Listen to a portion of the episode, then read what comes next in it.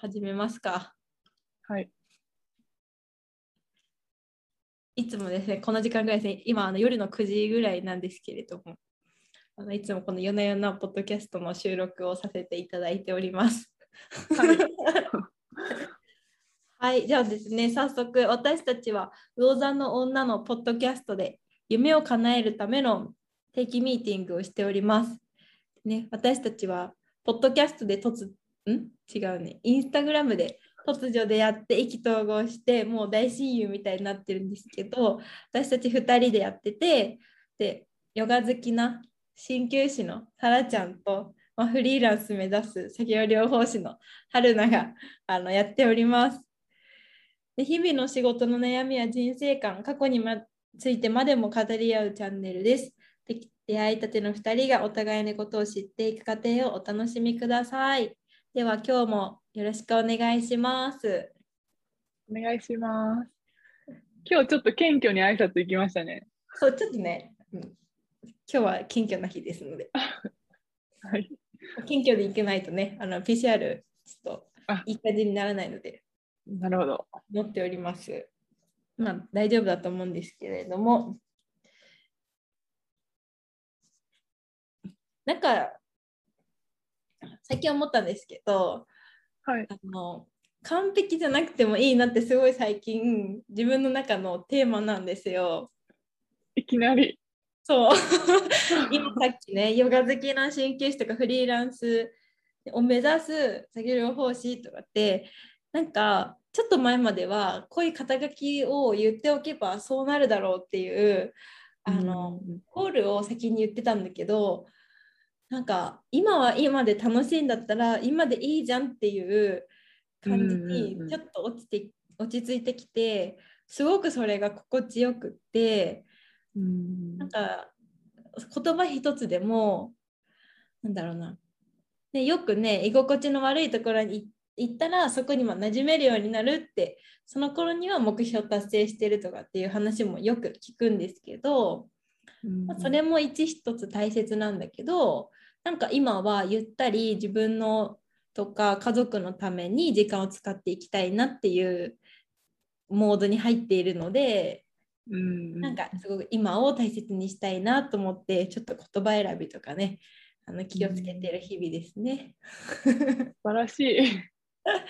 そう本当にあれですね、上半期、2022年の上半期、多分お互いバッタバタな感じだったイメージなんですけど、うん確かに、うん、やっと落ち着いてきた感じがしますね。確かにありますね。お疲れ様でした。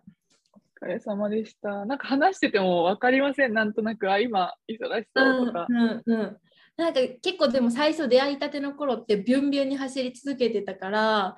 うん話も激アツだっただろうし。 確かに。そうでもやっぱりなんかちょっと落ち着くとこう今をすごい大切にできるようになるから、ねうん別にずっとビュンビュンじゃないといけないっていうわけじゃないんだなっていうのをこう今だからこそ思えるうんうん。それがあったからこそですよね、ビュンそビュうンのそう時ですがねそうそうでもねやっぱり目標を持つことも大切だしコツコツ何かやっていくっていうことで、こうたなんだろう保たれるこうモチベーションとか人生楽しいって思えることもあるからそれは大切だとは思うんだけど別にそれって強制されてるものじゃないから、ね、自分のタイミングでいいんだなってうんうんやっと気づきますよね、こうちょっとほっとした時にさっき春菜さんにも言ったんですけど、めっちゃ今、カンドラ見てて、うんうんうん余裕ないとできなかったんです、今まで。もうんうドラマ見る時間ないとかって感じだったんですけど、もういろいろがもう7月で終わって、忙しいのうんが。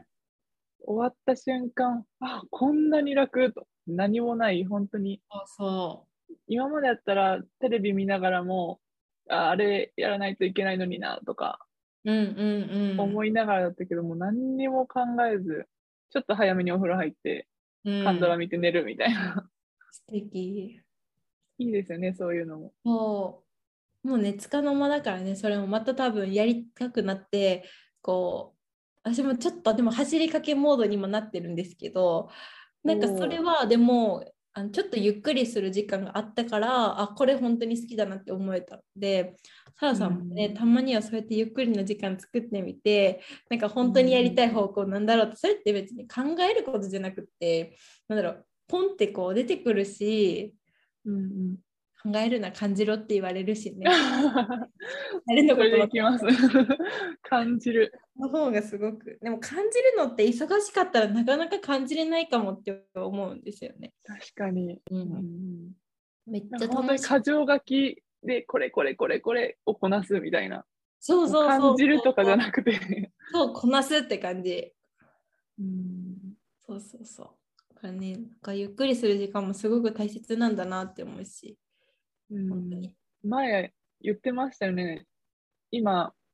ゆっくりする時間ない、どうしようみたいな話、結構、それも前半多かったと思うんですよ。うんうん、多かったと思う。ゆっくりする時間を作らないといけないですね、みたいな話。結構してた気がしてうんうんうんうん。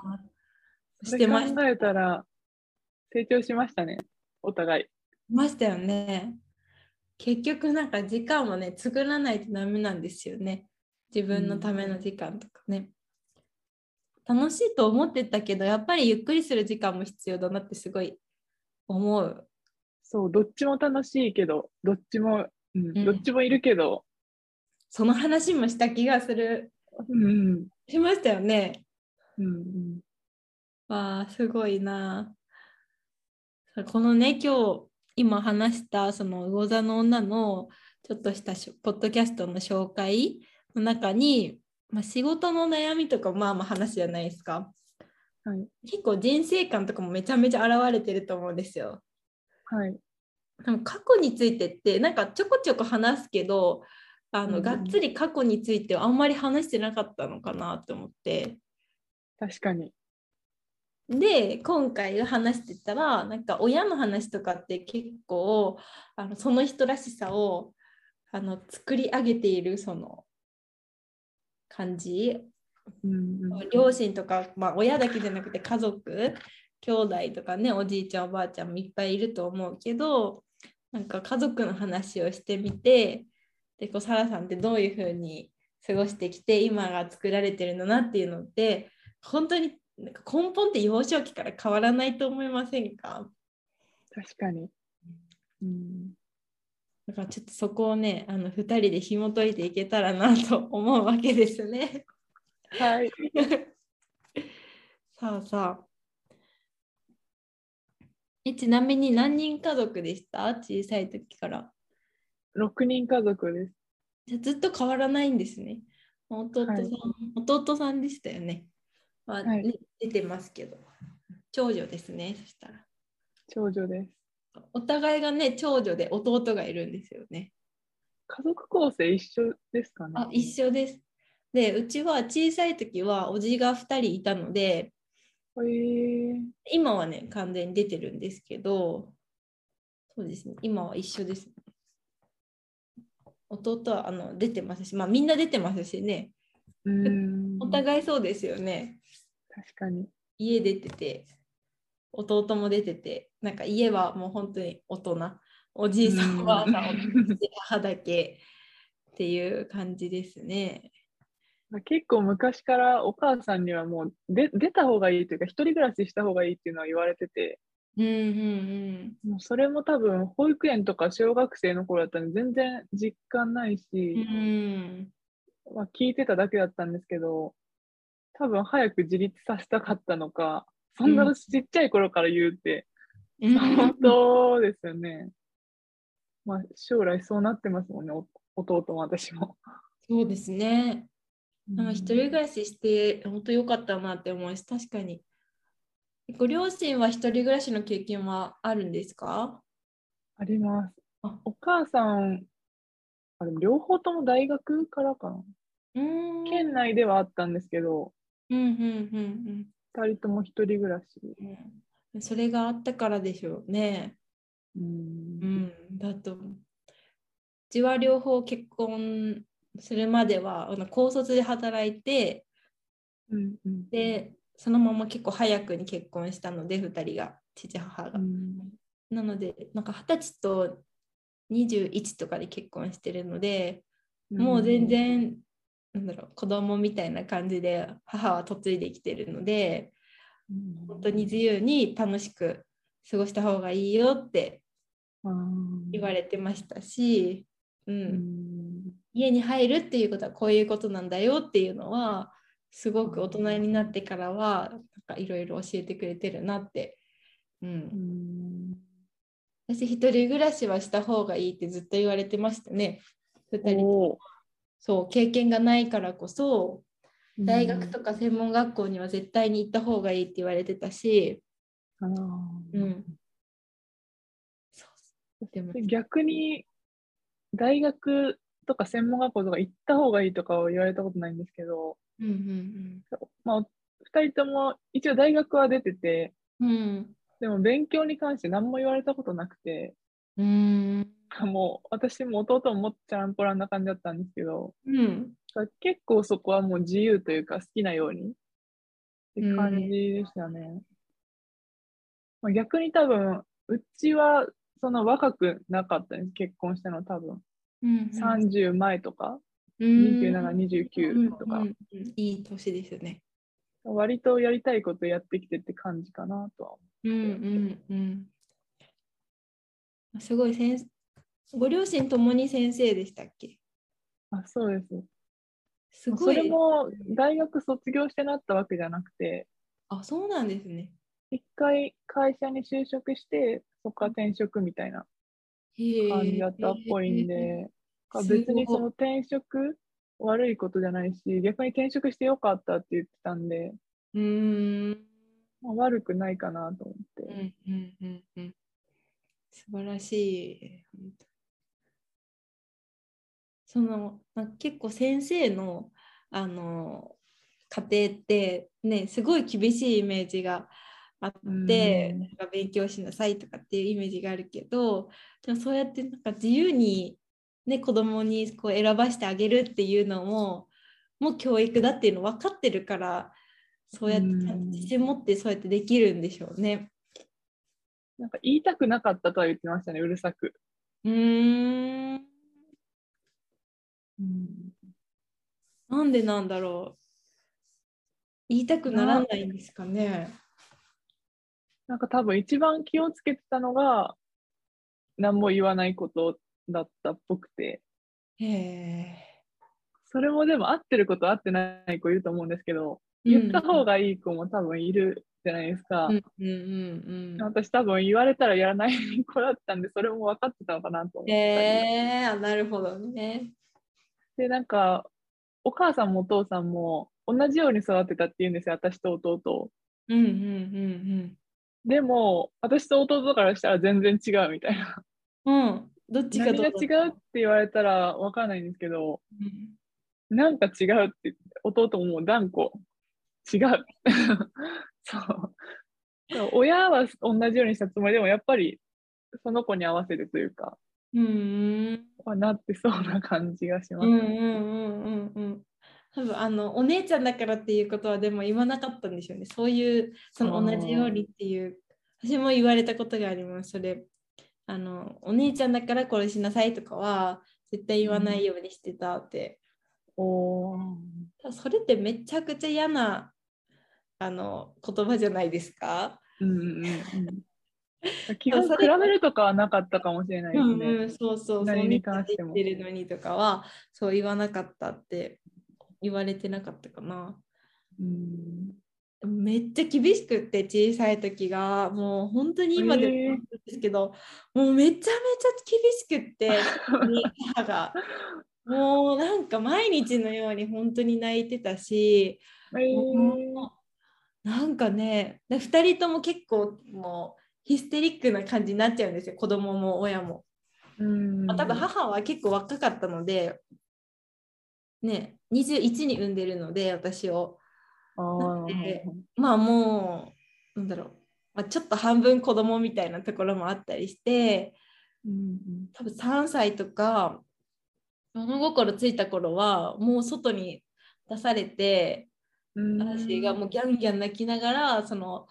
おばあちゃん家とかに行った時でも母の実家とかに行った時も,、もう縁側から出されて外になんか放置されてるみた いな。めっちゃ昭和みたいな、なんかすごそい。いや本当に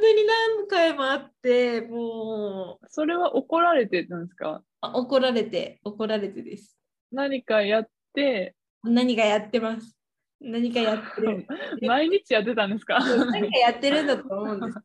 なんなんか多分嫌なこととかあったら、にゃーってこう、すごい感触を起こすタイプだって、うんうんうんもう自分ではどうしようもなならなくて、もうヒクヒクなりながら、もう、ああーの、父親に担がれてドライブに連れて行ったっていう。もうここ、こう母とこう、引き離さないと、もうどうにもならんって思った父が、もう、あの子供を連れて、こうやって。ちゃんと役割ができてたんですね。そうそうおで父ちさゃんんと夜景を見に行かせてくれたんですよ。おーへなんかすごいそれ覚えててなんかだからこそ何も言う言わないっていう教育にが斬新だけどやってみたいなって思っててえ。うん。なんか最近すごい思うんですけどそれそうあのでめっちゃいい子演じてたんですよだから怒られるから。 うん。そう母のあの口癖は泣く子なんて嫌いだからなっていうもうめっちゃ悲しくってそめっちゃ面れが白い。今でも思い出すけどなんかもうお母さんに泣いたら嫌われるって思って涙をぐってこらえて怒られても甘えることができなかったしうんなんだろう甘えるのは全部おばあちゃん下にいたおばあちゃんになんかところに行ってうわーって泣くみたいな。あーお母さんの前ではもう小さい頃、まあ、ちょっとが小学生とかになってからもう泣いたらいいけないものみたいな感じうでんなってたので、なんかお母さんの甘え方があんまりわからなかったしうんそうで外ではいい,、まあ、いい子いい春この春菜ちゃんっていううん感じで、あのまあ印象だけがこう走っていく。うんそれでもちろんいいこともたくさんあったんだけどうんでもすごいそれってなんか作ってる感じがあって、うん親の前でもニコニコいい子にしとかないといけないんかなみたいな感じとか、うんでもそれが当たり前だったんだけどずっとうんでもあの専門学校とかひ世界がバッて広がった時に全然そうじゃないあでっていう勝手にやってる人たちがいっぱいいて、ーなんならなんかニコリともしない人だっていっぱいいるし。えみたいな私って無理してたんかなみたいなねそれでやっていくっていう感じで、うんうん、だから人と話す時はニコニコしてないといけないものだしなんだろう、うんテンション高めに話さないといけないみたいなうんうん感じのなんかそれがすごく小さい時から定着しててうんうんシャキッとしとかないけんとか。あーでもそっちの方が社会的にはやっぱまあまあ、いいように捉える自分のこあとそをうなんなですしにしたらうんうんもいやもうねめっちゃ第一印象いいんですよ今でも。ううんうんそんな感じします。そういいし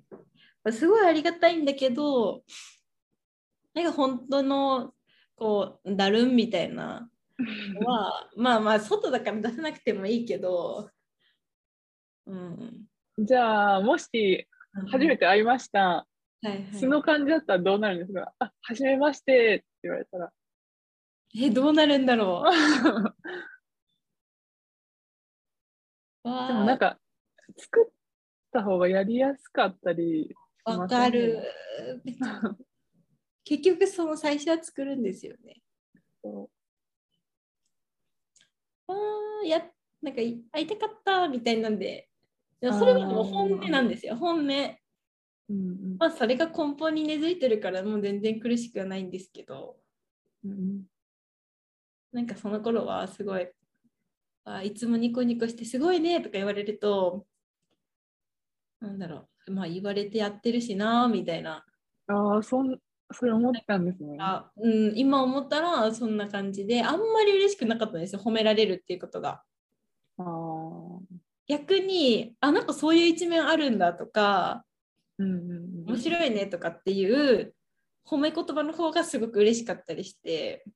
あーいつも同じこと言われすぎて、あいつも同じだったから、まあ、確かに人よりシャキシャキしてるししっかりさんだなって感じだったけど、うん、だから自分ってなんだろうなってすごく思うこともある今でも。えーそれをなんか周りの人が確立してきてくれてるなっていう感じはあって確かにそうそう家そう族がもともと形成してくれるけど結局社会に出たらもう家族より周りの人と関わる方が多いし、うんうんうんうんそうですね。家族の中ではもうそのちっちゃい頃のまんまというかそうそうだよねそうそうそ新しいのを作ってくれるのはやっぱ周りの人ですよね。う。うんそうだね。なんかその自分がいるからその子育てとか考えた時に、まあ、そんな風にはしたくないなって思う。うんそう反面教師みたいな。そうそう。なんか本当にその人その子らしさってなんか自由に出させてあげるためにはどうしたらいいのかなって思った時に、私の逆って思ったらめちゃめちゃ褒め続けるっていう聞けたんだけどなんかどうなんですかねでもそれもサラさんって何を言うどうなの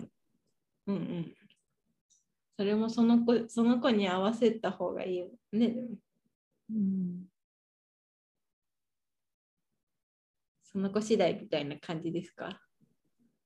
なんか結構私みたいな子にあちっちゃい頃のこのやりたいようにやらせるって結構難しかったと思うんですよ。それこそなんか、まあ、春菜さんみたいに、まあ、それが素素というかじゃなか作っうんうん、ってなかったとしても、なんかそんな感じでちゃんと言うことも聞くしみたいな子だったら、うんうん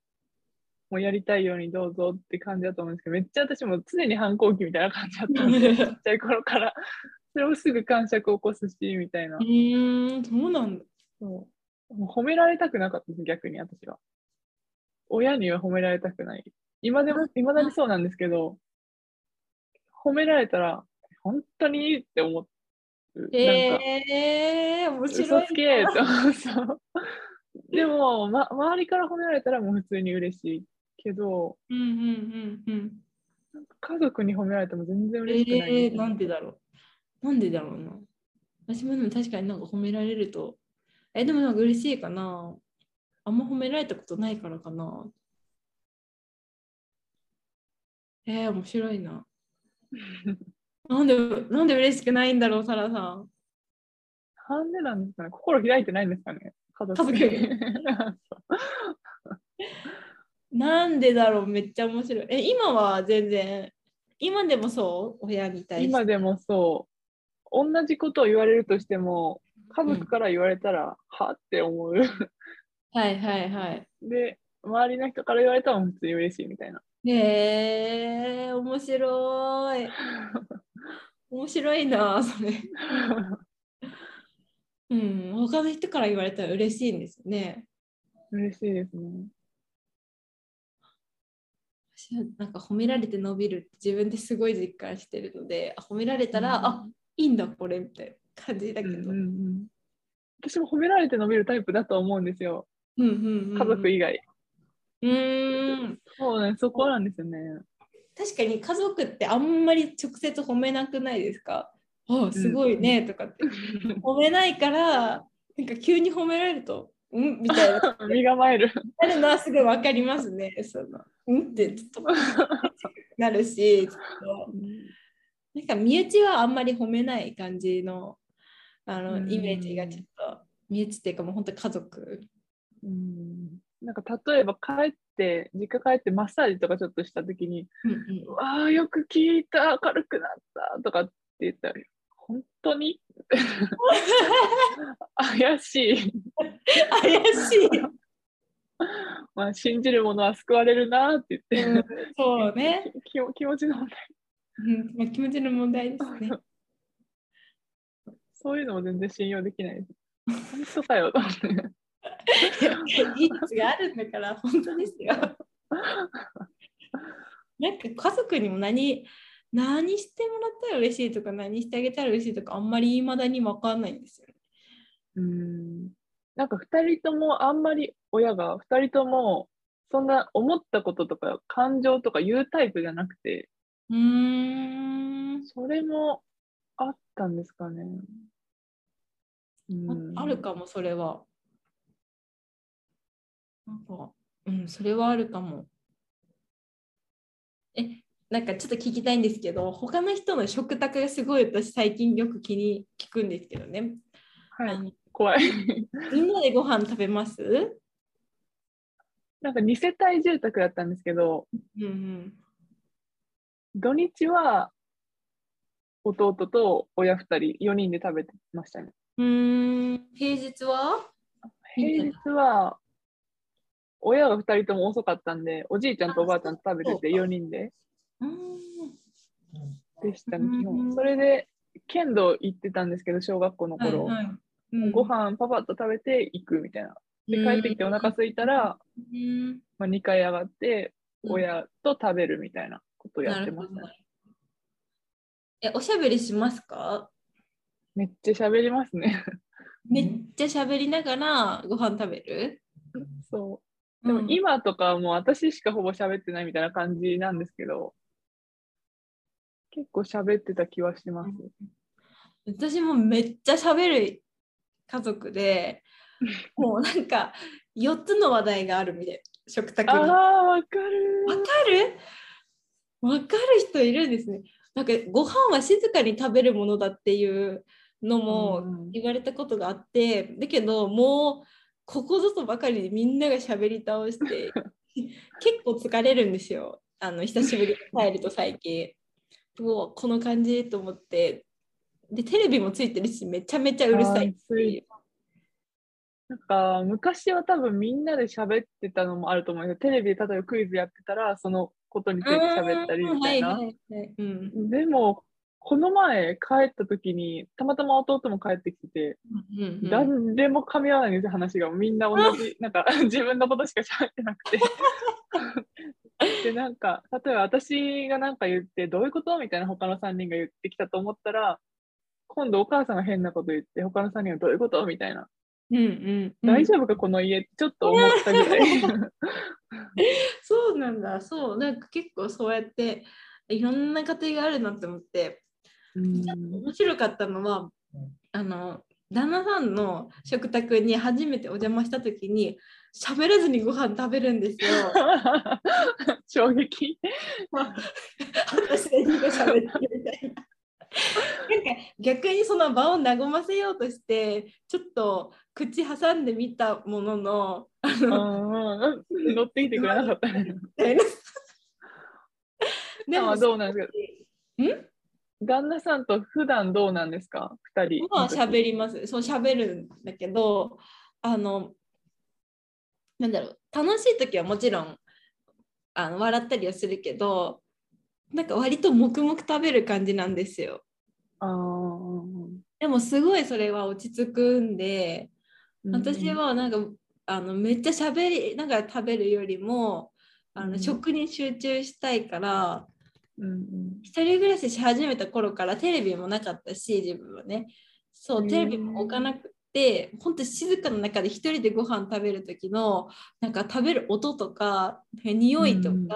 照明とかめっちゃこだわってす こごいだわってというか多分自然とそういうその食事っていうのが大事な時間だったから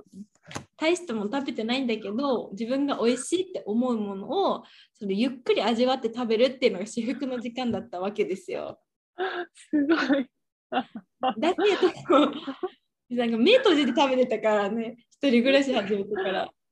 目もう閉じ本て当に集中して。そうもう目を閉じて食べること何がいいかっていうとあの口の中でご飯粒とか何かが混ざったとかがめっちゃ見えてくるんですよ。 それは汚い感じに見えなくってなんか一つの世界観を見てる感じで本当にそういう風に見えてくるのであのぜひおすすめです。って旦那なんか今話催眠術かけられてるかと思いました。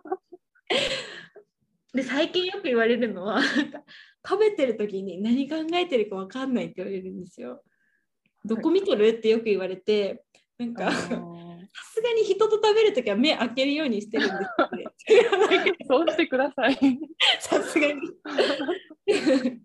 だけど多分目を閉じてるのと同じぐらいにぼーっとして食べてるんですよ。目は開いてても結局閉じてるのと一緒あそうそうそうそう何にも見てない多分もうどこも焦点当たってないなんかこの3 0センチぐらい先だけを一点をずっと見ながら食べてるんですよ。それによって想像力を働かせてるんですけどだからしゃべなんか返事も空返事らしくってその時は。 でどこ見とるんかなと思って見てもどこも見てないその中空中を見てると。おいって言ってもなんかその別にパッて向くわけでもなくすごい一点を見てるらしくって全然意識してなくってあの今日たまたまあのスタバの新作を飲みに行ったんですよね。はい。その時も 一点を見てたらしい。口に入れるときはそうなるんですかね。そうすごい感じてるんだと思います香りとかあ冷たいなとかあシャリシャリ感がすごい細かいなとかをなんかそれはでも確かに感じてるんですよでもそのぼーっと一点を見るっていうのがあのー多分すごいハマってで何の話かっていうとなんか食べ方とかその食べる空間が似てる人じゃないと家族になれないなって思ったんですよ。最近多分自分の家族はめちゃめちゃ喋るからもう喋る者同士ですごい楽しい空間だったし、まあ、それはそれで良いとして、でも今のそのぼーっとしながら食べるっていうのもものすごい自分にとってはなんか快感で、どちらでもいいんだけどでもなんか楽しい食卓かその癒しとか、うんそういう食卓をが好きかっていうのはまあ人それぞれだと思うんですよね。うん。もうそれがまあそれが相手が好きかどうかは全然わかんないんだけどそれをなんかほっといてこう そっとしといてくれる人もいる一点を見つめても。そうそうそうでもそれ何回も結構言われてて確かに最近うん「どこ見てんの?」みたいな って言われてあみたいなでまた食べ始めたら同じところ見るっていう全然食べ物に集中したことないです、私。一回もない。一回もない一回もない。なんかしながら食べますあ、でも一人暮らし始めてから普通にもうテレビ見たりスマホ見たりしてますね。うん。そうなんですよ。でお弁当も実は目閉じて食べてるんですよ、私。一人衝撃の事実。でご飯食べてるんで。あので時々、なんかすごい休養の LINE とか入ってくるじゃないですか、今日どうするみたいな。うん。 LINE とかが入ってくると、あのちょっと LINE しながらご飯食べてしまうと、ご飯があっという間になくなりませんうん、全然それでいいんですけど、私。もう食事はね長く感じたいんですよ。長く味わいたいんですよ。でも食卓だったらいっぱい食べれるんだけどお弁当ってめっちゃちょちっちゃいお弁当持って行ってるんですね。これを2段ぐらいの、これぐらいの。おおかずをぎゅうぎゅうに詰めていってるのでなんかすぐ終わっちゃうんですよお昼の時間が。あ、なくなったみたいな。携帯に集中してる間に食べ物がなくなってしまったって。だそんなに。から目を閉じてゆっくりご飯食べるようにしてます。全然家族の話じゃないやないかい。やっぱり。やっぱりそれ。うん、確かにね、早食いと大食いの家だったので、なんか、うんあそうじゃない楽しみ方もあるんだな、みたいなんで思えたからかな。食卓は小鉢に入れる系でした。ドーンって大皿系でした。お大皿なんですよ。あ、一緒。おかわり。え、おかわりし放題の 家。なんか基本的に多分私も弟も小鉢とかの料理が苦手で、うーん。あそれこそもう野菜炒めとか、なんかハンバーグとかもワンワンワンみたい な、置いてある自分で取みたいな感じで、そうそうなの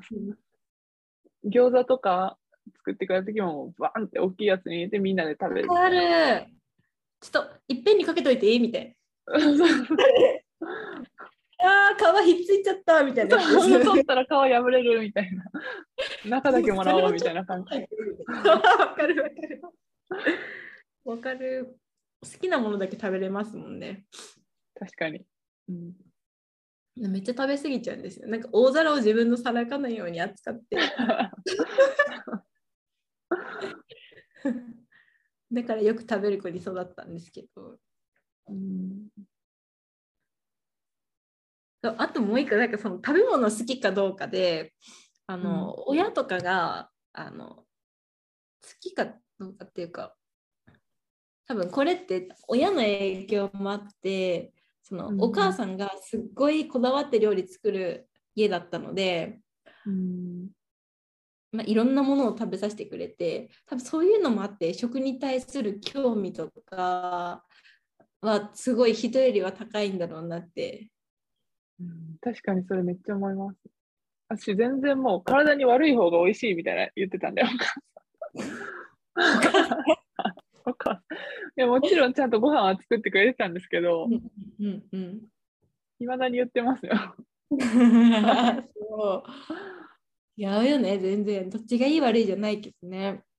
うんでもなんか、本当か嘘かわかんないですけど、ちっちゃい頃にお母さんと一緒に料理をした子の方が好き嫌いが少ないみたいな。うーん。それれかも聞いたことあって。あでも確かにちっちゃい頃からそうやって、春菜さんみたいに関心持つように、まあ、ごうん飯とかに重きを置いてる家とかだったら、まあそうなっていきます。うんうんうん。職業とかもありますよね。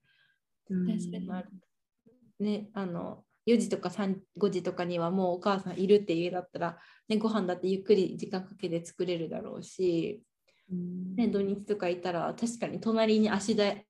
に乗せて見てました。親今でも見るの好きですねお母さんののなんか野菜切ったりするやつとかぼーってもうえー見てそれもぼーっと見る ですね。ぼいつもぼーっとしてますよ基本ぼーっとしてあのたまになんかちょっと味見してみたいに言われて本当に普通の小鉢みたいのに出てきて味見じゃねえだろとか思いなが らペロペロ食べ てお腹いっぱいになって居酒屋方式 そうだないやそれそれ絶対あるんですよねその食の興味とかあの全く食系でもないリハビリの専門学校の先生からあのうん食欲がすごいよねって言われたことがあってえそれっ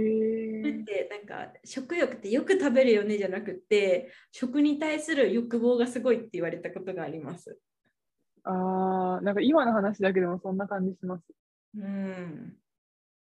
あんまりその先生とご飯に行ったこともないんですけどただマレーシアに2回行ってて一緒にはい。本市なんですけどその多分マレーシアであのものすごい香り高いじゃないですかあっちのご飯とかって。うんなんかそういうものにめちゃめちゃ感動してたからもうそういう姿かなとかそれぐらいしか一緒にご飯食べたことないので、まあ、あと飲み会とかはそんなねそういうもんじゃないだろうしなんでかわかんないけどなんかすごく食欲欲望がすごいよねって言われたことがあえーるそれも全部この会社入ってから、もうこんなに食に興味ない子初めて見たって言われます、 逆に。すごい負けくだ 今日そう面白職い場がめっちゃ食べるの好きな人ばっかで、うんもう美味しい店とか探して行くみたいわかる、うん、な。もう店とか探したことないです、私。ご飯屋さんとか。本当一回も探したことない。なんか探すのが趣味みたいな。探して次どこ行こうみたいな。あー人がご飯食べてるのとか見たらもうそれだけお腹いっぱいになるんで。えー、なんかそれもあって、あんまり大人数で行くの好きじゃないんですよ。なるほどね。多ければ多いほどご飯も多いじゃないです か。うんうん、置いてある量が多い。そう。それ見たらもう、あ、いいです、みたいもうお腹いっぱいになっちゃうんですかな。もうお腹いっぱい。なんてこと。ダイエットなでんきてこった。へーなんかそこは違いましたね。うん。でも面白いな。なんか、ないですかね、他に。家によって違うこと。挨拶とか。そう変わってるなって思ったんですけど、朝起きたら絶対おはようってみんなに言ってたんですよ。言いますえー私、言わない派です。言わ 言わない派っぽい。今日話聞いてなんか小さい時から家族全員と「おはよう」っていうのをか返してたんですよちゃんとうーん。偉いなと思って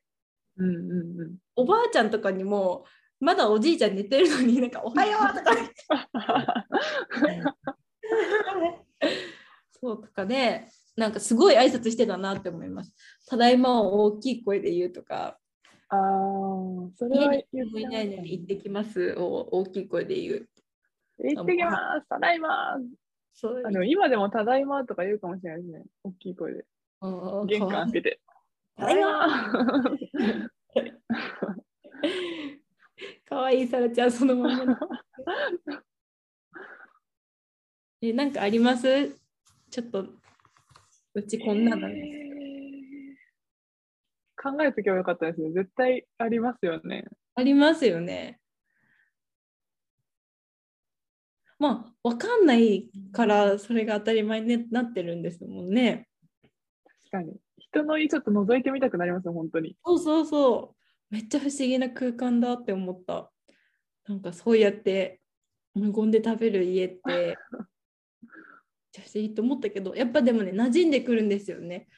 なんか心地がい。いい方にな流れていくからうんすごい落ち着くあ喋らんでいいんやご飯に集中できるじゃんって思って そうそうそうよかった、ご飯に集中したい人で。これ、ご飯に集中とか、もうご飯に全く興味なくて、喋らなくてっていうのだったら、ちょっと大変だったかもしれないですね。確かに喋る家出身とし ては。確かに喋る家 出身そうですな。そうなんか前回ね食の話だって食の話の時めっちゃ面白かったのであそうそうであれからあのスイめっちゃ話変わるんですけどあのスイカをスイカバーにしてあのお切っめっちゃ美味しかったですあれ食べやすいおいなんかあでも凍らしたやつもちょっとサラさんと一緒に食べようと思って一緒にというか目の前であの今冷凍庫にあるんですよおちょっと食べましょう、食べましょう。食べましょうちょっと待ってくださいねはい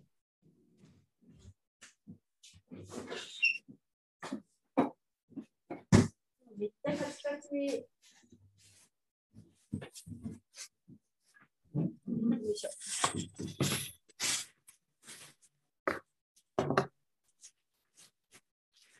ちょっとあの水分やばかったので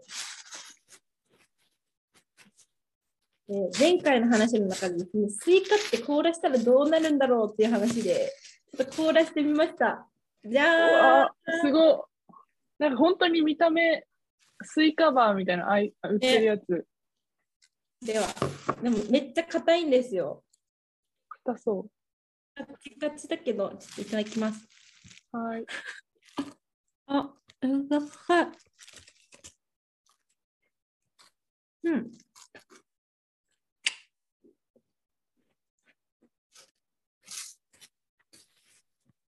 お、スイカバーっぽい。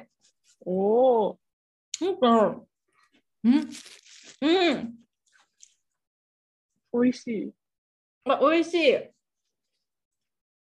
あ、美味しい。また作ろうと思いますまた作ろうと思いました。おお、これ 本当にあのチョコとか入れ、あ、でもチョコいらないのか。あ美味しいあのねえこれ